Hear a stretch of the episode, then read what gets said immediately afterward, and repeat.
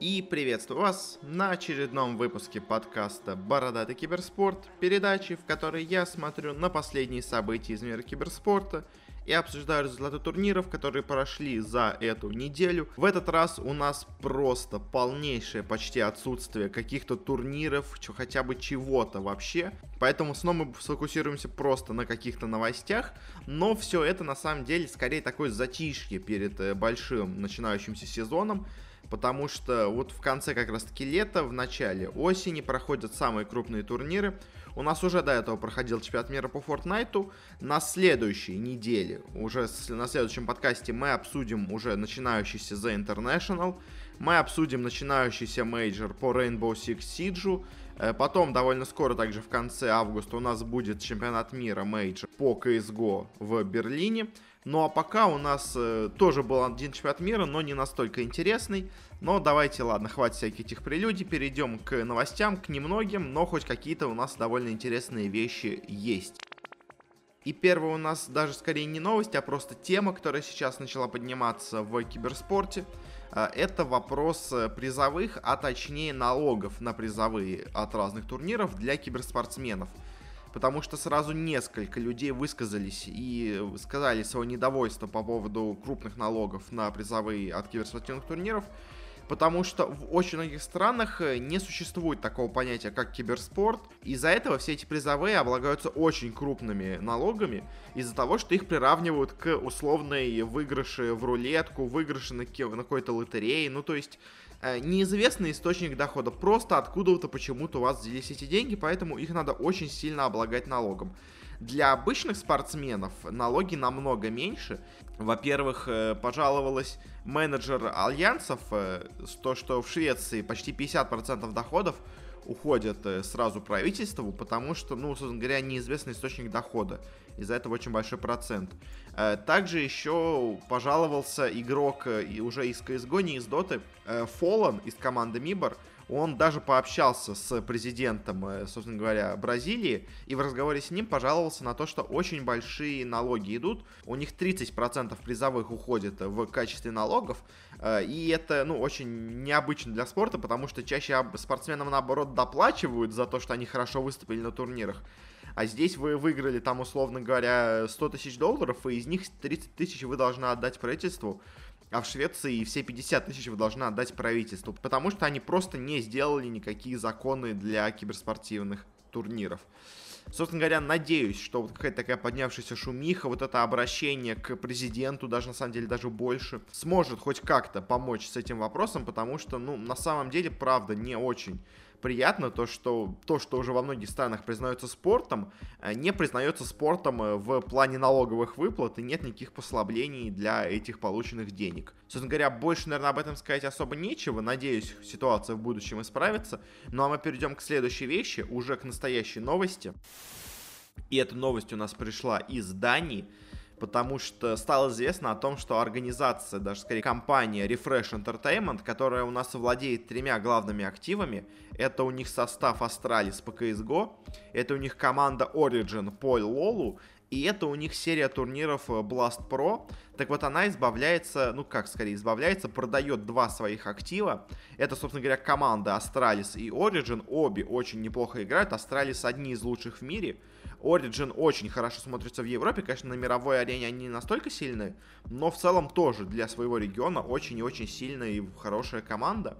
Э, так вот, их продают неким пока что не названным э, датским инвесторам и бизнесменам за где-то от 10 до 15 миллионов евро, по крайней мере, по информации, которая имеется на текущий момент. И на самом деле интересно, из чего это все получилось. И на самом деле как мое мнение по этому поводу выглядит, мне кажется, что просто этот рефреш, он решил, скажем так, развести два своих бизнеса, потому что у себя именно в своей оригинальной э, материнской компании он составляет только турниры Blast Pro, а для своих киберспортивных команд они создают отдельную организацию, которая, мне кажется, все равно будет в целом подчиняться этому рефрешу, Э, потому что очень много людей из руководства, собственно говоря, этой организации перешло в итоге в новую организацию Astralis Group. Э, я так понимаю, наверное, команда Origin Лолу, возможно, тоже скоро переименуется в Astralis.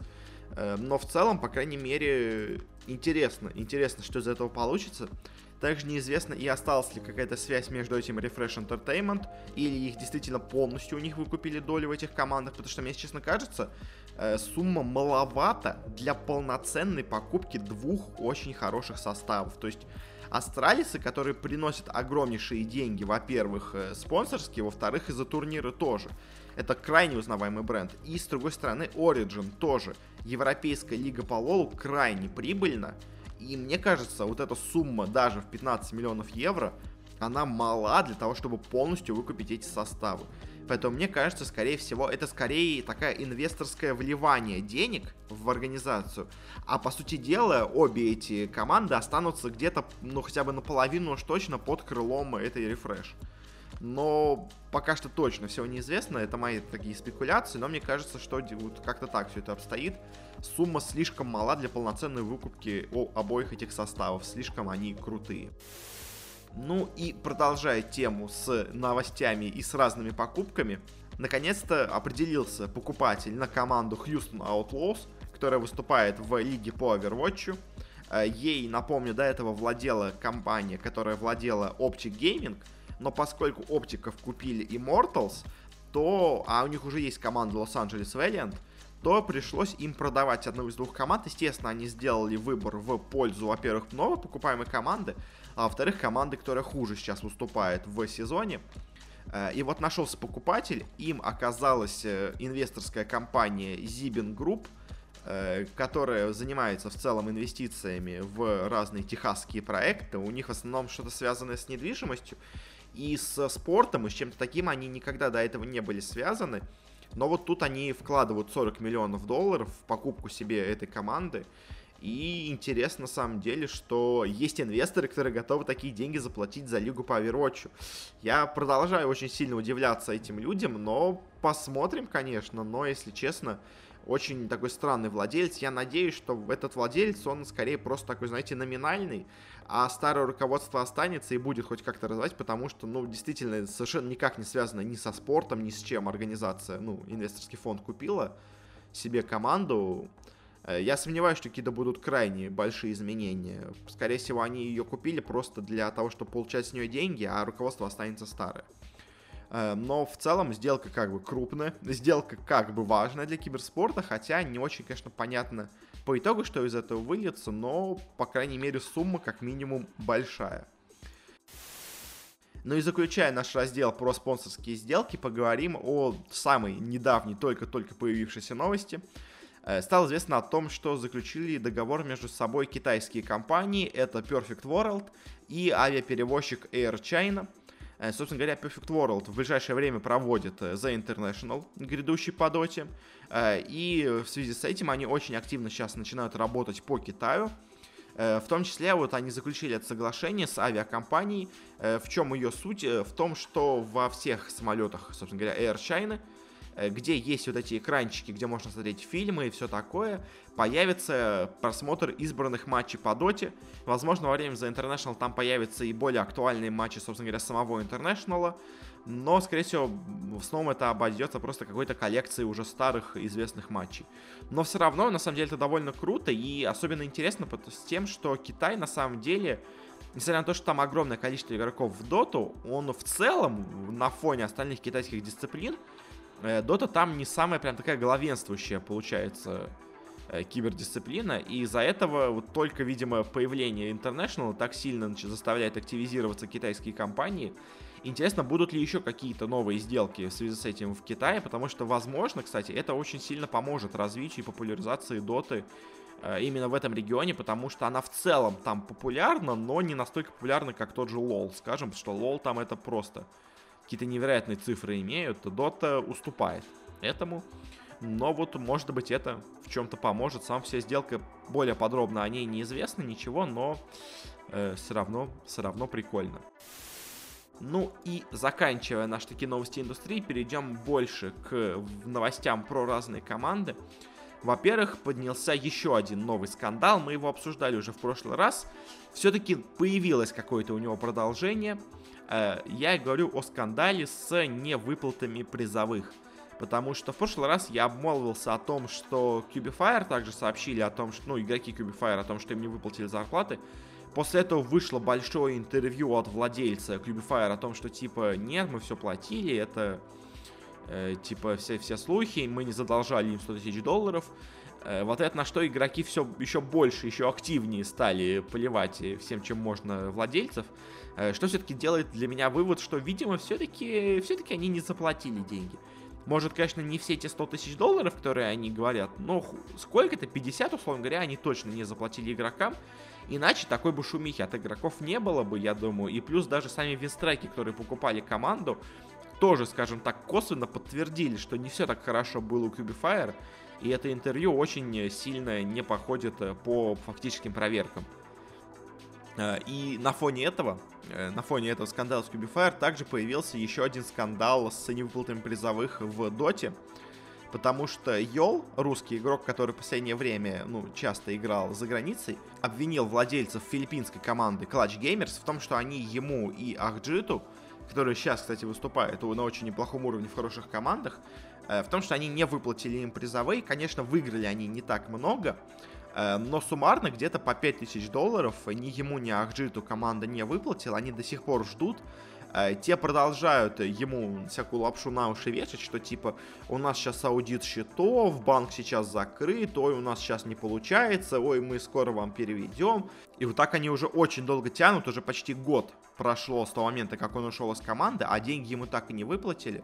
И также он еще сказал о том, что с последующей команды, которые были в Clutch Gamers, также не получали призовые. Э, и тот же Ника Бэйби, который сейчас прошел с Минески на International, когда играл в клатчах, тоже не получал деньги со своих призовых, которых он выиграл. Э, и в целом, на самом деле, тут э, еще одна вспоминается ситуация с неуплатами призовых, тоже в Азии была, э, с Мунминдером, который, напомню, играл в OG, когда они выиграли всех и вся, ну, не на, не на International, а когда они выиграли мейджоры в Франкфурте и в Маниле. Он также не получил ни капли денег с того, когда, с того момента, пока играл в Tigers ах. А напомню, Tigers даже ведь прошли на мейджор по доте в Куала-Лумпур через майнор, но все-таки. Э, но тут, на самом деле, ситуация менее интересна, чем с Clutch ами, потому что Tigers это изначально такая очень непонятная организация. Она отделилась от TNC, стала независимой, и, видимо, вот в этом независимом своем статусе она не смогла просто ничего заработать, не нашла себе никаких инвесторов, э, и по итогу у них просто не было денег, чтобы выплачивать игрокам. А вот с клатчами ситуация намного интереснее, потому что это довольно старая, довольно известная организация. Она раньше, по крайней мере, часто ездила на крупные турниры. Она ездила на очень хорошие... Она, она, она играла очень неплохо, там зарабатывала себе хорошие деньги. Э, вроде бы как была даже довольно известна, и поэтому то, что сейчас такая, казалось бы, раньше известная организация э, не выплачивает игрокам зарплаты, это уже такой повод даже немножко побояться за дота-сцену в Азии, потому что, ну, клатчи были всегда такой вполне неплохой командой. Но, собственно говоря, на этом, наверное, закончим наш разговор про скандал, потому что больше каких-то продолжений нет, то есть игроки обвиняют, а никакого продолжения особо из этого больше нету. Но мы хотя бы просто узнаем тот факт, что игрокам действительно не платили зарплаты за очень много. Ну и в заключение две новости по решафлам. Один уже свершившийся, другой только, по слухам, может произойти. А, точнее как, не по решафлам, а по распускам команд. А, и обе эти команды в СНГ, во-первых, стало известно о том, что Team Spirit распускаются состав по Dota 2, и тут на самом деле даже сказать особо много нечего, потому что, ну, я изначально не понимал, зачем они подписывают этот состав. Они распустили свой европейский состав, э, сказав, что он не перспективный, и типа мы будем стараться искать, мы пока берем паузу, пока не найдем себе довольно хороший перспективный состав. В итоге они себе подписывают этот состав э, из старых игроков, которые очень хорошо выступили на своем первом турнире. А дальше все турниры, которые они играли, они играли ну просто ужасно. Я не знаю, на что они надеялись, когда подписывали этот состав, а он продолжил все хуже, все больше деградировать. В итоге на отборочных на International они играли просто ужасно. И, ну, я не знаю, на самом деле, зачем они изначально состав подписывали. Очевидно было, что он ничего не добьется. Но, говоря, он ничего и не добился. Теперь его распускают. Ну, что сказать, очень странно, на самом деле, изначально была попытка от спиритов э, с ним что-то сделать.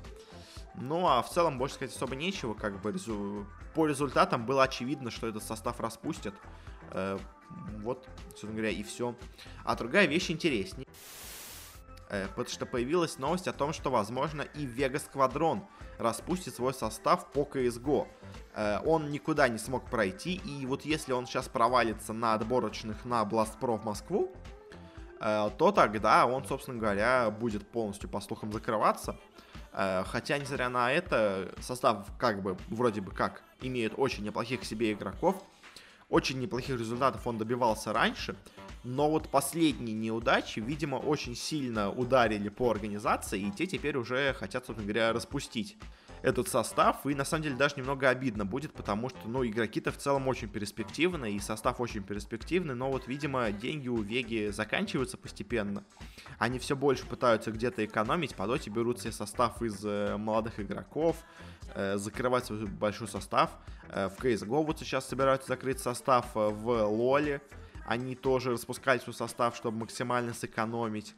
Э, в целом, видимо, у Веги все очень и очень плохо с финансовой точки зрения, поэтому они вот э, постараются максимально сэкономить где можно. В этом нет ничего плохого, как бы, но вот э, косвенно мы узнаем, видимо, по всем этим новостям, что очень все нехорошо не, хорошо у Веги в организации. Честно говоря, больше сказать наверное, особо про это нет. Жалко будет, если он распустится, но я надеюсь, кто-то его еще подберет. Ну, это состав, ну или каких-то игроков из него хотя бы. Потому что, ну, я думаю, они сами все не потеряются. Их любая команда захочет к себе взять. Ну и на этом переход... закончим с новостями и перейдем к единственному турниру, который прошел у нас на этой неделе. Это у нас чемпионат мира по FIFA. Были, конечно, еще другие какие-то небольшие турниры, но из серьезного это был единственный турнир. Собственно говоря, он в целом-то даже довольно не маленький. Проходил в Лондоне. Разыгрывали на нем полмиллиона долларов. И там был очень интересный формат турнира. Потому что на нем было 32 человека. 16 человек с PlayStation и 16 человек с Xbox. Они, собственно говоря, играли между собой, ну, точнее как, играли сначала консоли между собой, ну, то есть, играли группы А и Б Xbox, играли группы С и Д PlayStation, Потом они играли в, собственно говоря, в сетке плей-оффа все отдельно, ну, то есть Xbox между собой, PlayStation между собой, а в финале играли уже на обоих консолях. То есть играли первый матч на Xbox и второй матч на PlayStation. Э, ну как, не второй матч, а серию матчей играли. Э, и это, на самом деле, очень интересный такой формат, но немножко, мне кажется, нечестный для финального матча. Потому что, ну, то есть, разрыв между первым и вторым местом очень и очень серьезный по деньгам первое место забирает себе 250 тысяч долларов, а второе место всего 100. Хотя, казалось бы, они оба выиграли на своей консоли, но получается вот этот вот странный матч межконсольный определяет судьбу 150 тысяч долларов. Мне кажется, что надо было больше денег давать второму месту, потому что, ну, то, что он не смог обыграть на чужой консоли, это не его проблема, это проблема организаторов, которые делают турнир на две консоли. Ну, то есть это проблема консольного рынка, проблема Electronic Arts. Но это никак не проблема игрока, что он, играя на PlayStation, не умеет играть на Xbox. Ну, то есть там, конечно, понятно, разница не сильно большая, но все-таки. Если вы уж разделяете так сильно эти обе дисциплины, то почему они должны играть в финале между собой? Это интересно, но мне кажется, слишком большие деньги на кону стоят в этом странном матче финальном. Потому что это скорее шоу-матч получается, за который дают такие огромные деньги. Ну а в целом по результатам победил у нас игрок из Германии Мо Ауба, э, турок на самом деле похоже. Играл он за немецкий футбольный клуб Вердер, у которого тут есть своя команда. Второе место у нас занял игрок из Саудовской Аравии Мсдару, э, Маздасару, извините, который играл за команду Рок. Э, третье место у нас поделили между собой француз Равсу. Он у нас играл на Xbox э, и получил себе, собственно говоря, 25 тысяч долларов. Играл он за команду Vitality французскую, а на PlayStation третье место, ну, третье-четвертое место поделил, занял Николас 99 FC, аргентинский игрок из футбольного клуба Базель, швейцарского, но подписали себе аргентинца. Целом, на самом деле, дальше еще очень много игроков из, и тоже из Рок, игроки есть из Vitality. А вот в основном игроки, которых подписали себе футбольные клубы, ну, скажем так, провалились. Потому что, ну, то есть в восьмерке сильнейших только два человека из футбольного клуба. Это вот чемпион из Вердера и аргентинцы из Базеля. А какие тут еще есть команды? На 19-16 э, у нас есть один игрок из Аякса, голландец, еще один немец из Вердера и еще португалец из Спортинга. На 17-20 у нас есть француз из Paris Saint-Germain и один американец из Нью-Йорк-Сити. Э, на 21-24 у нас есть еще один игрок из Аякса, но уже из Бразилии. Э, на 25-28 у нас есть игрок э, бразилец из Вольверхэмптона. И еще один бразилец тоже из Вольверхэмптона. Также еще есть немец из Вольсбурга немецкого, а Вольверхэмптон, кстати, английский клуб, но подписал себе двух бразильцев. Ну и на последних местах есть еще один игрок из Базеля, но в этот раз немец, и один еще австралиец из Мельбурн-Сити. Прям, то есть себе австралийский клуб подписал австралийского игрока. Очень круто, но, к сожалению, он ничего добиться не смог. Русских игроков здесь не было. В основном были э, европейцы и вот э, парочка игроков из Бразилии. Э, ну и чуть два американца в целом, в основном как-то так распределение по нациям получается. В основном Европа у нас представлена здесь. Ну, собственно говоря, больше сказать не особо по турниру нечего. Вот единственное, самое интересное здесь было, это вот формат проведения с тем, что в финале играли на двух консолях.